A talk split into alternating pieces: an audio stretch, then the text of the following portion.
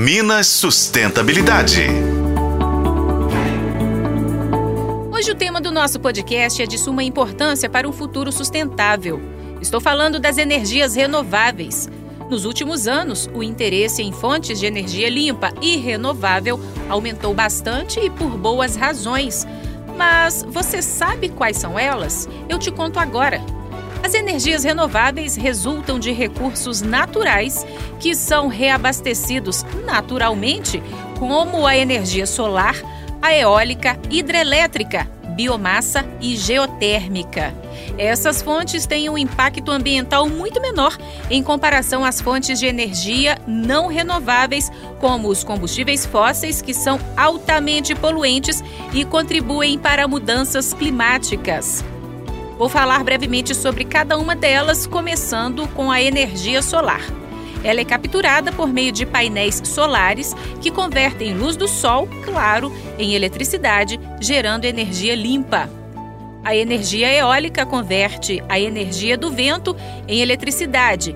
Países como Dinamarca e Alemanha têm se destacado no uso dessa tecnologia. A energia elétrica é uma das mais conhecidas por produzir quantidades significativas de eletricidade por meio de água nas grandes usinas. E essa forma de energia tem sido amplamente utilizada em todo o mundo há décadas.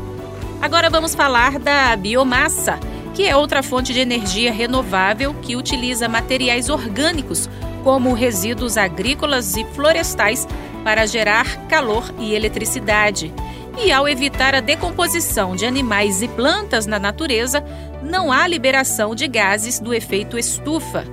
E por fim, temos a energia geotérmica, que é obtida através do calor que fica no interior da Terra. Aí, por meio de poços de perfuração, esse calor é capturado e convertido em eletricidade. A transição para um futuro baseado em energias renováveis é essencial para combater as mudanças climáticas e garantir a sustentabilidade do nosso planeta.